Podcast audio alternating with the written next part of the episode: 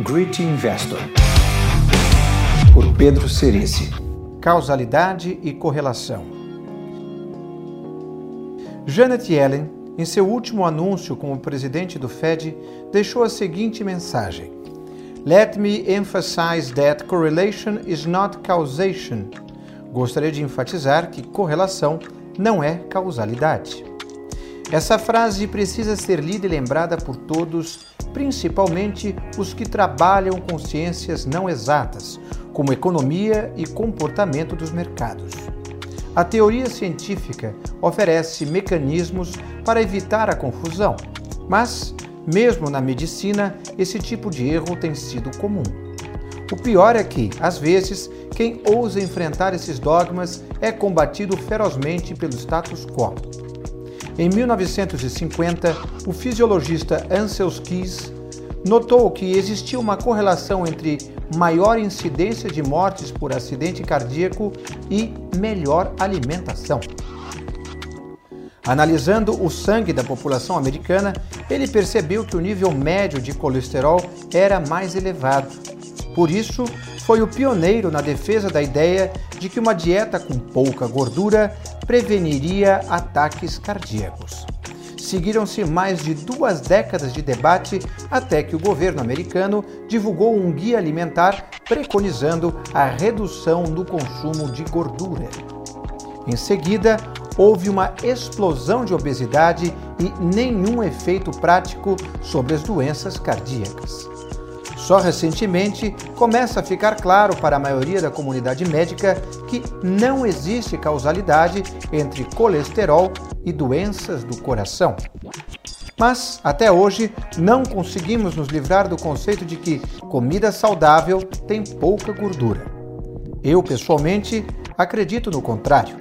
O açúcar é o grande vilão e o ser humano deveria basear grande parte da sua dieta na ingestão de gorduras, mas vai ainda demorar muitos anos até que minha crença seja o padrão, obviamente considerando que eu não esteja enganado.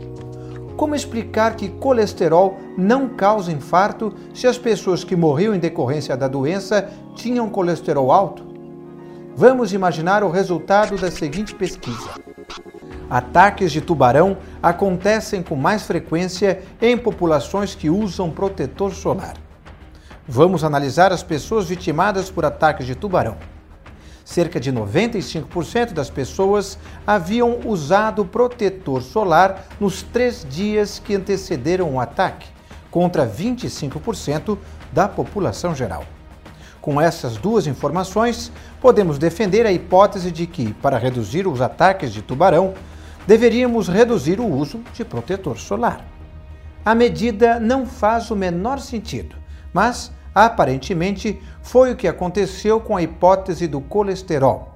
Colesterol mais alto indica maior risco cardíaco, hipótese já contestada, mas não é causador do infarte.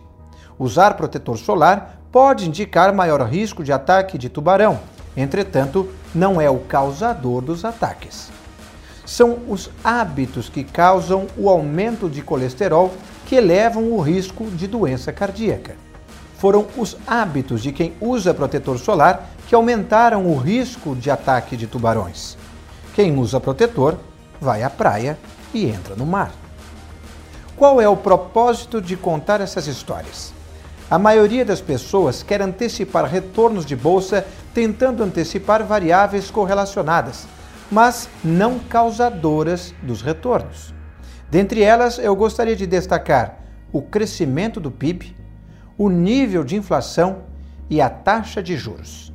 Além disso, há uma tendência a encontrar padrões onde existe apenas o caos. Por isso, muitos investidores se tornam místicos. Conceitos como rally de fim de ano, ou seja, em dezembro a bolsa sobe, acabam virando consenso e quando não ocorrem, é porque algo extraordinário aconteceu. Na verdade, não existe calendário que antecipe períodos de alta ou de baixa. Em longuíssimo prazo, uma empresa gera ao acionista o valor que gerou no negócio. A conta só fecha assim. No horizonte do que nos interessa, precisaremos falar sempre no equilíbrio entre realidade e expectativa. Uma ação gera como retorno o dividendo somado à expectativa de retornos futuros. Nem sempre a expectativa é a causa do retorno futuro. É impossível avaliar quem acertou ou errou somente a partir da ótica do que aconteceu no mundo real.